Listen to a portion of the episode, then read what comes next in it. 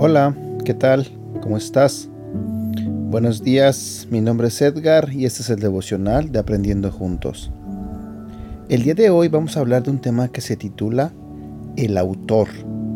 Si vamos a la Biblia, en el libro de Hebreos capítulo 12 versículo 2 nos dice, Puesto los ojos en Jesús, el autor y consumador de la fe.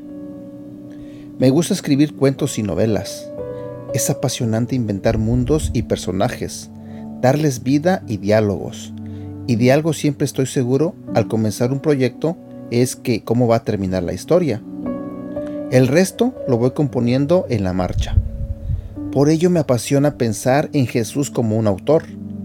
No solo escribió con su dedo en el suelo, sino que escribe en nuestros corazones. Somos cartas abiertas para los que no creen. Sé que quizá nos gustaría saber qué pasará en los capítulos posteriores al presente, pero debemos confiar en el autor de nuestra salvación. Y de algo podemos estar seguros. Conocemos el final, que es en realidad solo el principio. Estar para siempre con Él. Estar para siempre con Jesús. Como escribió C.S. Lewis en su último libro de Narnia, este es el final de todas las historias y podemos decir con toda verdad que ellos vivieron felices para siempre. Pero para ellos era solo el comienzo de la real historia.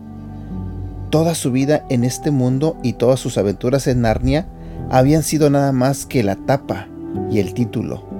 Ahora, por fin, estaban comenzando el capítulo primero de la gran historia, que nadie en la Tierra ha leído, que nunca se acaba, en la cual cada capítulo es mejor que el anterior Frase para recordar. La historia de Dios es la mejor de todas. Tú y yo somos parte de ella. ¡Qué privilegio!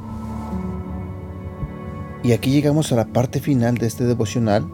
Espero que te haya gustado y como siempre te lo pido, comparte este devocional.